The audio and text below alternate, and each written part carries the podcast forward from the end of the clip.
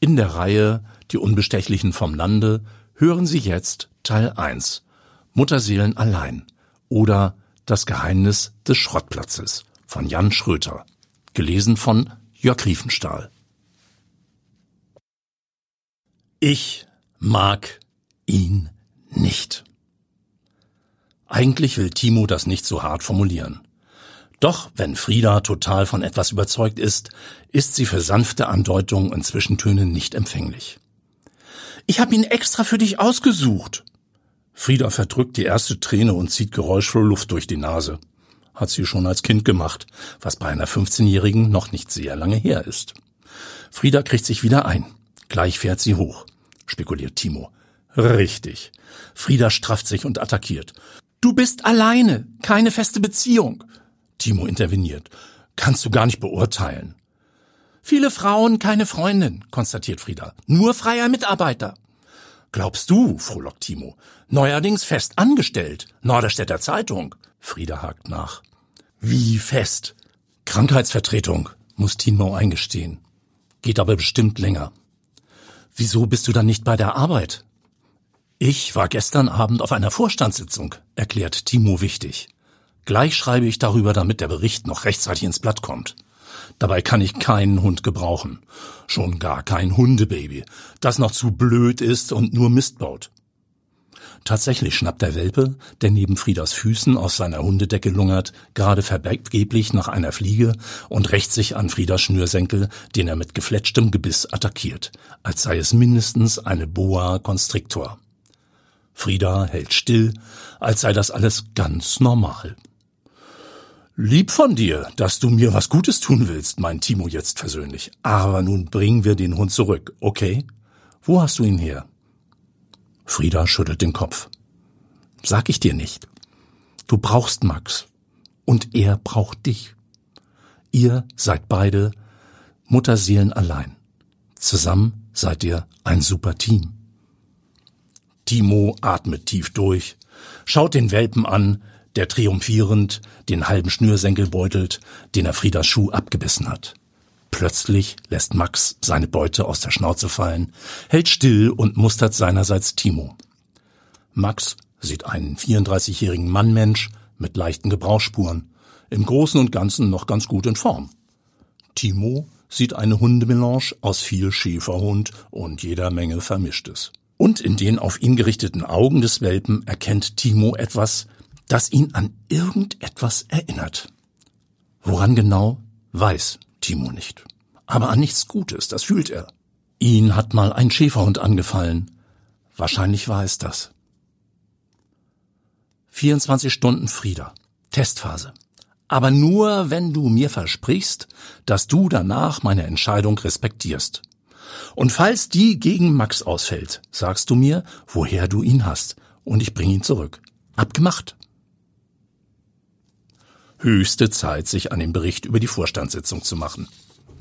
Es handelt sich um den Vorstand eines lokalen Kaninchenzüchtervereins. Das hat Timo seiner Patentochter wohlweislich verschwiegen, damit die Kunde von seinem journalistischen Karriereschritt nicht gleich ihren Glamour einbüßt. Schlimm genug, dass die Kleine denkt, sie müsste meinem Leben ein solides Gerüst verleihen, denkt Timo. Kümmere dich um einen Hund und dein Tag ist geregelt, hatte Frieda behauptet. Und bestimmt lernst du dann auch schnell eine nette Frau kennen. Frauen stehen auf Männer mit Hund. Haha, ich lerne andauernd nette Frauen kennen, sinniert Timo. Leider viel zu viele. Wer soll sich da entscheiden? Ich habe ja allein schon für die Berufswahl 15 Jahre gebraucht. Und wenn ich nicht bald mit dem Bericht anfange? Verdammt, wo ist mein Rucksack? Mit dem Sitzungsprotokoll. Auf dem Rucksack liegt Max. Vielmehr liegt er auf dem, was noch vom Rucksack übrig ist. Was nicht wirklich viel ist. Schlimmer, von den Unterlagen der Kaninchenzüchter ist überhaupt nichts mehr da. Außer Konfetti. Timos Fassungslosigkeit lässt Max kalt. Gegen Flüche erweist sich der Welpe immun. Der Vierbeinschredder scheint auch noch enorm stolz auf seine Leistung zu sein. Jedenfalls applaudiert sein Schweif im Staccato. Timo stellt jeden weiteren Versuch ein, Max das Ausmaß seiner Untat begreiflich zu machen. Hilft ja nix. Muss man eben sehen, wie sich die Sache aus dem Gedächtnis ergänzen lässt. Problem? Die ganze Veranstaltung verlief derart langweilig, dass Timo dabei so bleiern abgeschlafft war, wie sonst nur während seiner Schulzeit im Matheunterricht. Entlastung des Kassenwarts, Ehrung der Ehrenmitglieder, Bestätigung des Vorsitzenden. Naja, wahrlich kein Krimi, das Ganze. Über Verbrechen lässt sich immer etwas schreiben. Timo Kramer, Polizeireporter auf brennend heißer Spur. Das wäre was. Kommt vielleicht ja noch. Aber nur, wenn ich diesen Karnickelbeitrag nicht vermassel. Timo lässt Max auf der Rucksackruine im Flur liegen, kehrt zurück an den Schreibtisch und fährt den PC hoch. Ein Mann mit Fantasie braucht kein Protokoll, feuert er sich an. Aus dem Tischlautsprecher flankieren die Ärzte. Sein Energieschub, Timo haut in die Tasten. Plötzlich wird der Monitor schwarz, die Schreibtischlampe geht aus und die Ärzte stellen augenblicklich die Arbeit ein. Timo hechtet in den Flur, von dunkler Ahnung getrieben, tatsächlich. Dort, wo vorhin noch Frieda Schnürsenkel aus Max Schnauze hing, baumelt jetzt ein Stück Kabel. Das Haus liegt in Alleinlage auf einem hoch eingezäunten Grundstück und ist hinter verwilderten Hecken kaum zu sehen. Eine Ecke des Grundstücks ist von einem weiteren Zaun abgeteilt. Warum? Erschließt sich Timo nicht. Es ist ihm auch egal. Zwischen den Ausfahrten Kaltenkirchen und Bad Bramstedt, direkt an der Autobahn, hatte Frieda heulend verraten, als Timo seine Patentochter vor die vollendete Tatsache stellte, dass er Max keinesfalls behalten würde. Sein Chefredakteur Schumann war stinksauer gewesen, als Timos Beitrag nicht rechtzeitig vorlag.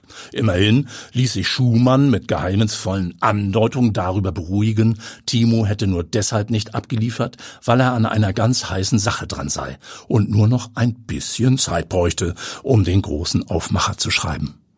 Gnadenfrist für Timo. Aber kein Plan, wie es weitergeht. Die Geschichte meines Lebens, denkt Timo. Erstmal den Köter loswerden. Er parkt seinen betagten Golf vor einem stabilen Eingangstor, pflückt den Welpen aus dem Kofferraum, leint Max an und tritt zum Klingelbrett mit Kamera und Lautsprecher. Auf einem Schild steht der Name Bauer.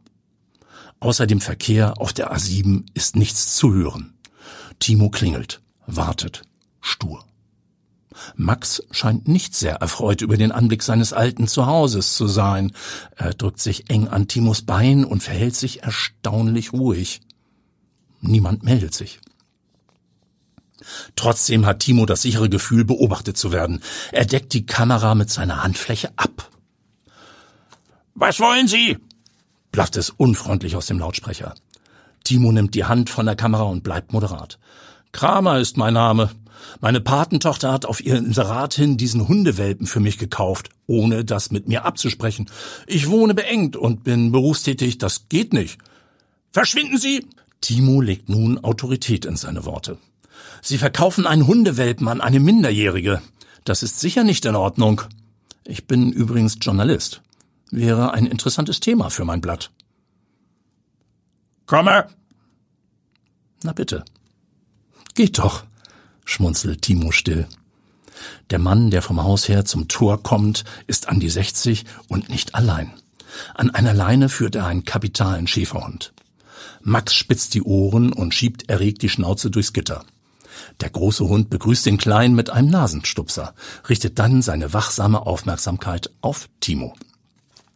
Und in diesem Killerblick erkennt Timo schaudernd, woran ihn schon Max Welpenaugen erinnerten. Das hier ist der Hund, den vor zwei Jahren ein Krimineller dem jungen Reporter buchstäblich auf den Hals gehetzt hat. So wie ihn der Schäferhund anstarrt, erinnert er sich auch. Timos Puls in Wallung. Herr Bauer, woher haben Sie diesen Hund? Ist eine Hündin. Die Mutter von dem Kleinen da. Vor zwei Jahren gehörte sie aber doch jemand anderem. Was soll der Quatsch? empört sich Bauer. Erst soll ich den Lücken zurücknehmen, dann unterstellen Sie mir Hundediebstahl. Ziehen Sie ab! Oder Sie lernen meine Asta kennen. Bauer öffnet das Tor mit einem Schlüssel, dann klingt er die Hündin los. Die zischt ab, nicht durchs Tor, sondern zu dem abgeteilten Gartengrundstück, wo sie sich gegen eine verschlossene Gittertür wirft. Immer wieder, wenn auch vergeblich. Es scheppert mächtig.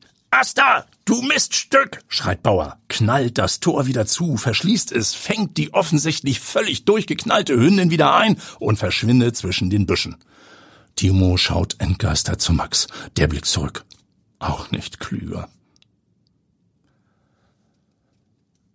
Die Polizeistation Norderstedt Mitte liegt nur einen Steinwurf entfernt von der Redaktion, die Timo weiträumig umfährt, weil er Chef Schumann jetzt lieber nicht begegnen möchte. Stattdessen trifft er Polizeiobermeister Kolja Jaschin. Denselben Beamten, der damals Timos Anzeige wegen der Hundeattacke aufgenommen hat. Yashin ist sozusagen das fleischgewordene Helfersyndrom. Max überzeugt diese Gutmütigkeit sofort. Er liegt Yashin vergnügt zu Füßen und darf auf einem Gummiknüppel kauen. Gemeinsam rekapitulieren sie den Fall. Vor zwei Jahren hatte Timo auf einem Schrottplatz im Norderstädter Gewerbegebiet recherchiert, der wegen unsachgemäßer Führung im Gerede war. Thorsten Schmidt, der Besitzer, ließ prompt seinen Hund von der Kette, um den Reporter zu vertreiben. Mit Erfolg. Timo hat sein Hundetrauma weg. Die Anzeige blieb ohne Konsequenz, denn Schrottschmidt ist kurz darauf spurlos verschwunden. Vermutlich, um sein Müllmafiageld an tropischen Stränden zu verjubeln. Unter Hinterlassung eines stattlichen Müllbergs, in dem jede Menge illegal verklappter Problemstoffe lauern. Schmidts Hund. War das ein Rüde oder eine Hündin? erkundigt sich Timo. Yashin prüft eine Notiz. Eine Hündin namens Sinja, stellt er fest. Wo ist die abgeblieben? fragt Timo. Yashin zuckt nur die Achseln, schnappt Max den Gummiknüppel weg und wischt das vollgesabberte Teil an der Gardine ab. Ein Gemütsmensch eben. Bei Nacht sieht das verwilderte Grundstück noch gruseliger aus. Sogar Max ist eingeschüchtert. Was auch daran liegt, dass er auf Timos Rücken im Zweitrucksack sitzt. Timo hat überlegt, den Welpen zu Hause zu lassen. Aber er mag sich nicht ausmalen, was Max allein zu Hause alles anrichtet. Außerdem ist der Kleine sein Plan B, falls Asta, der Killerköter, auftaucht. Vielleicht lässt sich die Hündin von ihrem Welpen lange genug ablenken, um wieder heil über den Zaun zu kommen, den Timo gerade übersteigt. Da ist auch schon das abgezäunte Gartenstück mit der verriegelten Tür, vor der Asta verrückt gespielt hat. Was versteckt sich dort? Timo fingert am Riegel, da fegt es hinter ihm durchs Gebüsch. Ninja! Die Hündin kommt ein paar Zentimeter vor Timo zu stehen, der ganz langsam den Rucksack abnimmt und Max freilässt. Ninja, schau mal, dein Kleiner! Ninja oder Asta gibt aus dem Stand Vollgas und scheppert gegen die Gittertür. Nochmal. Timo entriegelt die Tür, die Hündin jagt hindurch. Timo und Max folgen und sehen die Hündin an einer Stelle scharren, bis es bleich im Mondlicht leuchtet. Menschliche Knochen. Großer Fehler, junger Mann. Timo fährt herum. Da steht Bauer. Mit Jagdflinte. Timo schluckt. Weist hinter sich.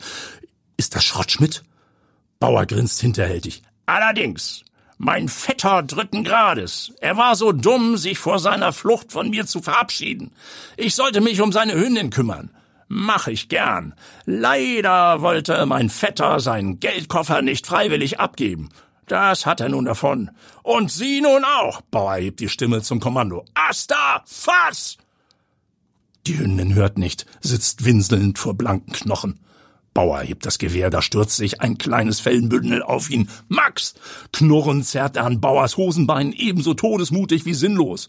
Bauer trifft und trifft. Max jault erbärmlich, die Hündin merkt auf. Timo schreit, Ninja, fass! Und Ninja startet durch. Die Flinte knallt, Ninja stoppt wie gegen die Wand gelaufen und bricht zusammen, während Timo dem Schützen die Waffe entreißt und ihn mit beherzter Kopfnuss ins Reich der Träume schickt. Max leckt seiner Mutter die blutfeuchte Schnauze, aus der kein Atem mehr kommt, und schlurft zu Timo, der den Welpen auf den Arm nimmt und tröstend an sich drückt. Hör zu, Kleiner.